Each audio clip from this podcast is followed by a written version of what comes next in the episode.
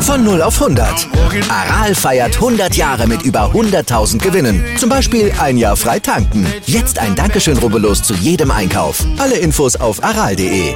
Aral, alles super. B, V, B. Euer BVB-Podcast. Voller echter Liebe.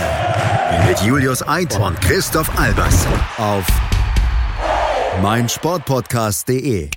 Hallihallo, hier ist Julius Eid von BVB. Ihr kennt mich vielleicht. Und das hier ist ein Disclaimer, weil wir jetzt gleich eine richtig spezielle Spezialfolge für euch haben in der Länderspielpause.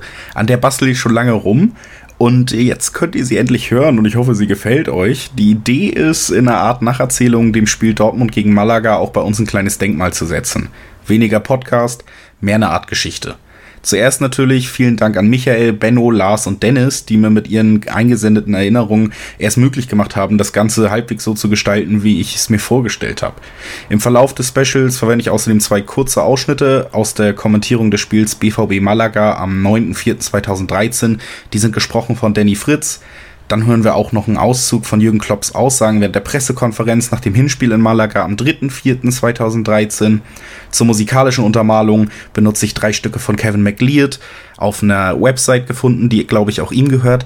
Das alles, die genauen Zeiten, die genauen Quelleneingaben, die packe ich alle in die Show Notes. Da könnt ihr gerne noch mal reingucken, weil die Leute haben das ja auch verdient, wenn wir hier was von denen verwenden und so. Ich hoffe, dass das auch alles okay ist und äh, ich schreibe das da alles nochmal ganz genau auf. Das Ganze ist echt auch so eine Art Experiment. Ich habe die eingesprochenen Texte selber geschrieben, ich habe selber geschnitten, ich habe selber eingesprochen, ich habe selber bearbeitet, da echt viel Arbeit reingesteckt und deswegen würde ich mich wahnsinnig freuen, wenn ihr richtig Feedback geben würdet. Wir sagen es sowieso immer, die Tür ist immer offen bei uns, aber diesmal ganz besonders Privatnachrichten oder öffentlich bei Twitter. Sagt mir, was ihr von der Folge haltet. Fandet ihr das cool? Ist das eine gute Idee? Hat euch das gefallen? Oder eben nicht? Das würde mich auf jeden Fall freuen. Und jetzt äh, habe ich wirklich genug geredet für einen Disclaimer, würde ich sagen. Wir gehen jetzt rein. Viel Spaß. Ich hoffe, ihr habt, ihr habt Spaß. Bis dann. Und äh, wir hören uns am Ende nochmal ganz kurz wieder. Tschüss.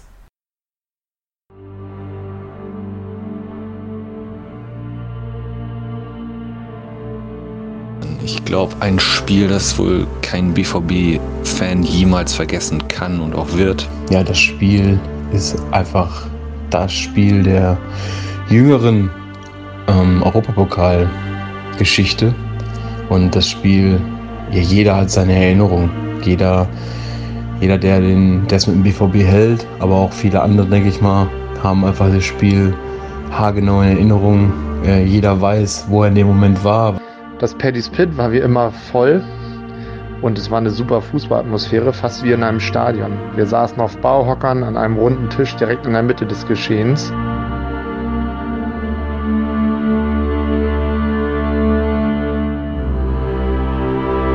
Der Puls kocht und mittlerweile stand ich wieder auf dem Hocker in der Menge vor der Leinwand und die ganze Kneipe war voll vom voll im Bann des Spiels. Die ganze Kneipe war voll im Bann des Spiels. Ey, faul Spiel!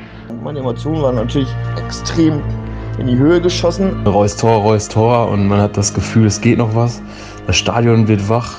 Äh, Ich kriege gerade Gänsehaut, ähm, weil man ist einfach in dieser Szene drin und alles wird nach vorne geworfen. Und ähm, ja, dann passiert das Unfassbare. Schmelzer, Lewandowski jetzt mit der Flanke in die Mitte, die kommt nicht schlecht. Schieber, Reus, Reus in die Mitte, wir machen rein. Tor, Tor, Tor, Tor, Tor, Tor, Tor, Tor, Tor, Tor für Borussia Dortmund. 3 zu 2, hier rasten alle aus. Eines meiner Lieblingszitate über Fußball und Fantum stammt von Nick Hornby und ist in seinem Roman Fever Pitch zu lesen.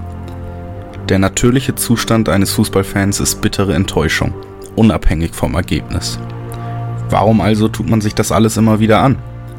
Lebenslange Bindung an einen Verein, die meist dann doch immer wiederkehrende Enttäuschung bedeutet.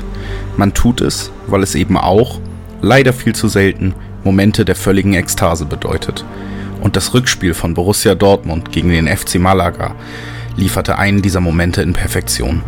Die größte europäische Nacht, die der BVB je erleben durfte, führte in einer Schlussphase, die für jeden Fan sehr nah am Herzinfarkt gelegen haben dürfte, in das Halbfinale der Champions League. Zu erahnen war dies vor Anpfiff nicht unbedingt.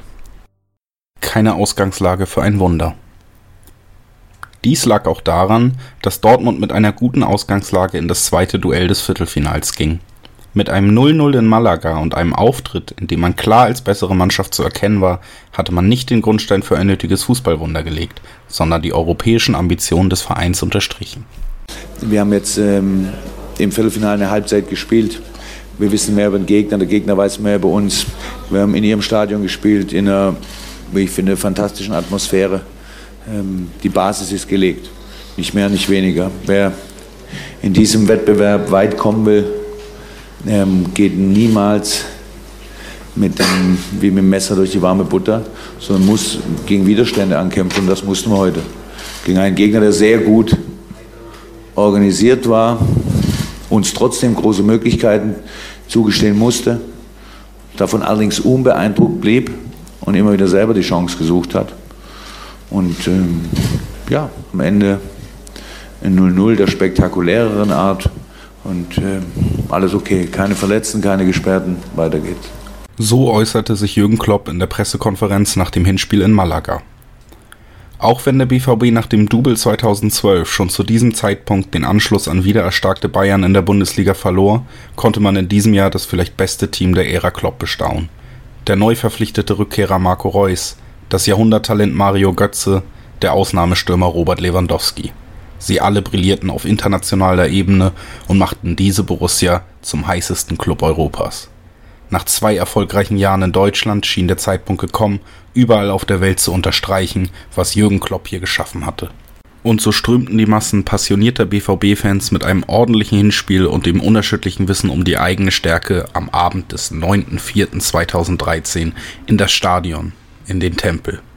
Keine Ausgangslage für Wunder, sondern für den logischen nächsten Schritt. Und irgendwie, man hatte das Gefühl einfach in, in dieser Saison, man könnte was reißen. Die Auftritte bis dato waren, waren wirklich, wirklich richtig, richtig gut.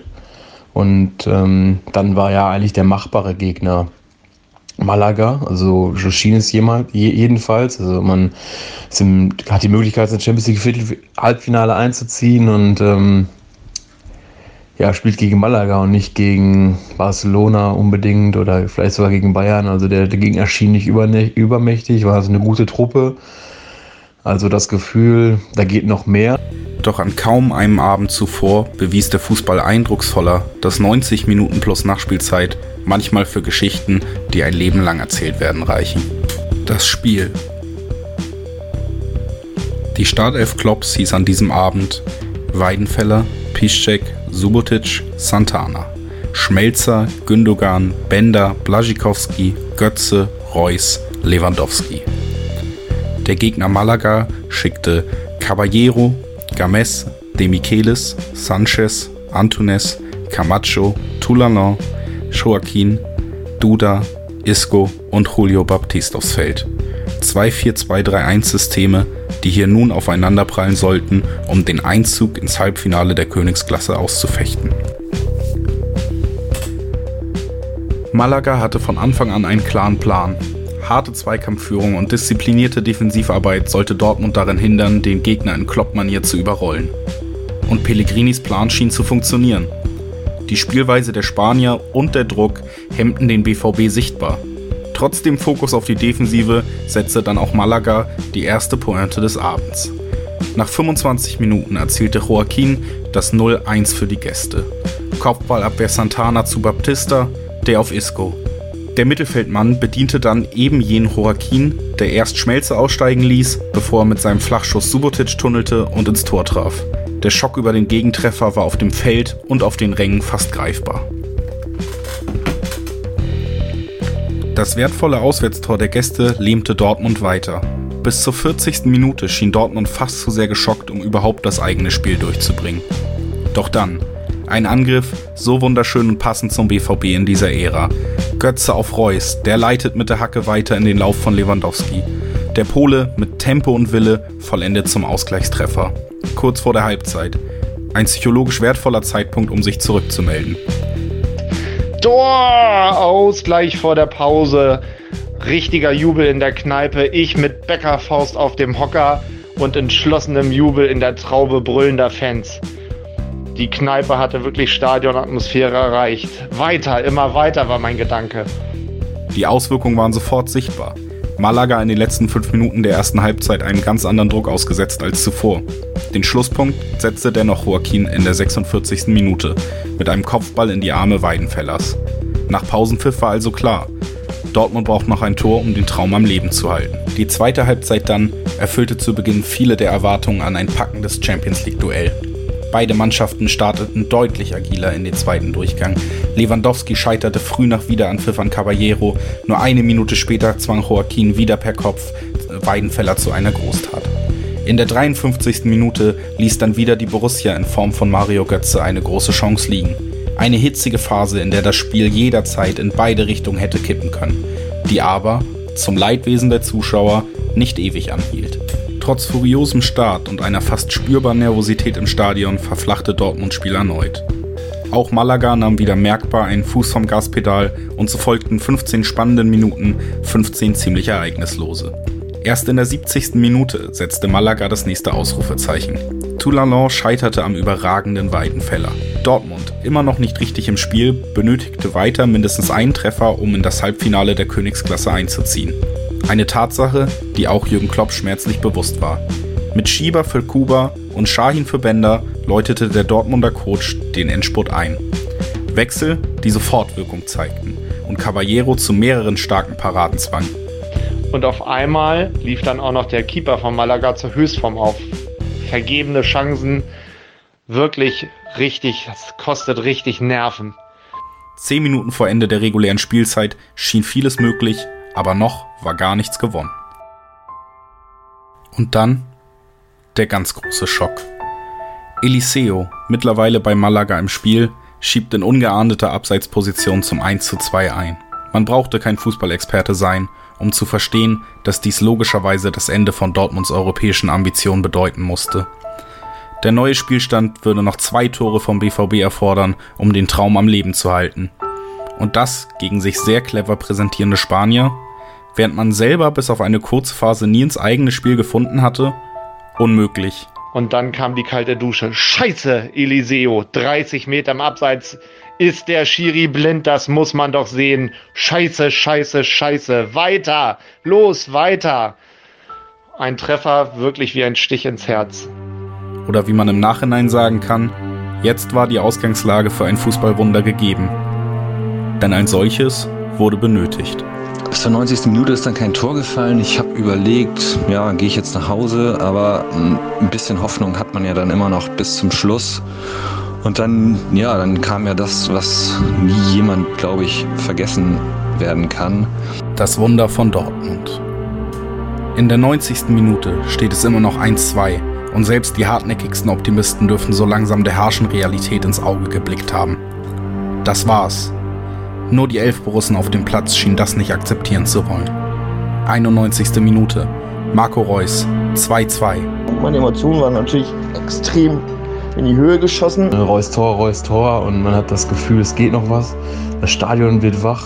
Äh, ich kriege gerade Gänsehaut, ähm, weil man ist einfach in dieser Szene drin und alles wird nach vorne geworfen. Tor von Reus, kaum Jubel, sondern auch Anfeuerung, Einpeitschung. Los jetzt! Haut den noch einen rein, weiter, los, los, los! Hektik kommt auf. Sollte das hier wirklich möglich sein? Sollte hier und heute wirklich noch der Sieg und der Einzug ins Halbfinale klargemacht werden können? Eine unglaubliche Nervosität dürfte jeden Fan ergriffen haben, der es mit den Schwarz-Gelben hält. Die Hoffnung war wieder da und an diesem besonderen Abend sollte sie nicht enttäuschen. Dortmund mit der Kraft und dem Willen der Verzweiflung brachte den Ball in der 92. Minute erneut nach vorne. Ein Tor fehlte noch zum Rausch. Lang, dann langer Ball von Shahin, Einwurf abgewehrt, schon die Hände vor die Augen geschlagen. Einwurf Schmelle, irgendwie segelt der Ball dann in den Fünfer. Die kommt nicht schlecht, Schieber, Reus, Reus in die Mitte, wir machen rein, Tor, Tor, Tor, Tor, Tor, Tor, Tor, Tor, Tor, Tor für Borussia Dortmund, 3 zu 2, hier rasten alle aus. Ich stand wieder auf dem Hocker, die Faust im Himmel gereckt. Sitz ist Dortmund, brüllte ich in die Kneipe. Riss ich das Fenster auf, schrie aus, ja, nur der BVB! Und hatte leider das Fenster von meinem Arbeitskollegen kaputt gemacht. Das war einfach Ausrasten an, angesagt. Ich, ich kann mich danach auch an kaum noch was erinnern. Und äh, ja, dann passiert das Unfassbare wirklich, das, das 3-2. Und äh, ich weiß halt, in dem Moment ähm, ja, springen wir hoch und mein Vater auf meinen Arm drauf. Und äh, ein Moment der puren Freude einfach. Und dieses Moment, dieser Moment, was Wahnsinniges geschafft zu haben.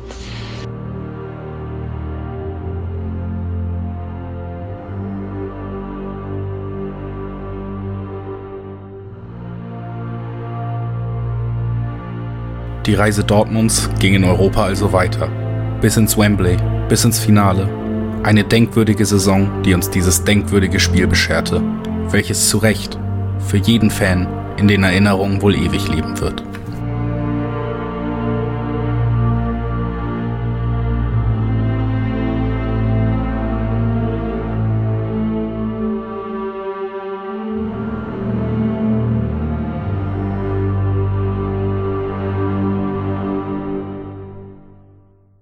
Und das war unsere kleine Zeitreise hier bei BVB. Ich hoffe, ihr hattet so viel Spaß wie ich dabei, das Ganze zu bauen und mich nochmal mit dem Thema zu beschäftigen. Falls ja, wie gesagt, gerne Feedback, Quellen, alle angegeben in den Show Notes für alle Leute, die es auch eben verdient haben und die da beigetragen haben. Nochmal Dankeschön. Wir sehen uns zur nächsten regulären Folge BVB wieder und darauf freue ich mich auch schon. Bis dahin, macht's gut und wie immer, wir haben euch lieb.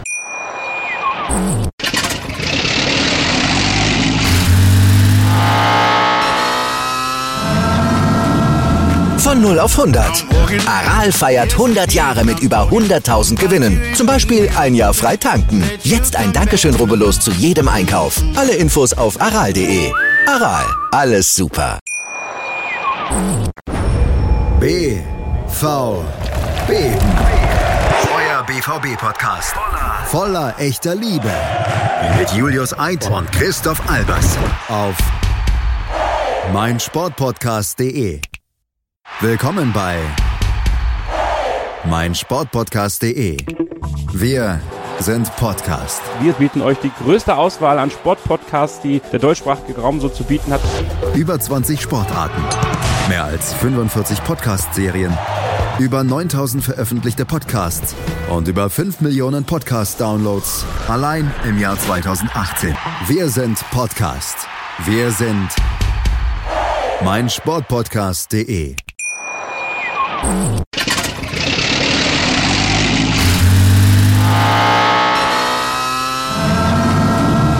Von 0 auf 100. Aral feiert 100 Jahre mit über 100.000 Gewinnen. Zum Beispiel ein Jahr frei tanken. Jetzt ein Dankeschön, rubbellos zu jedem Einkauf. Alle Infos auf aral.de. Aral, alles super.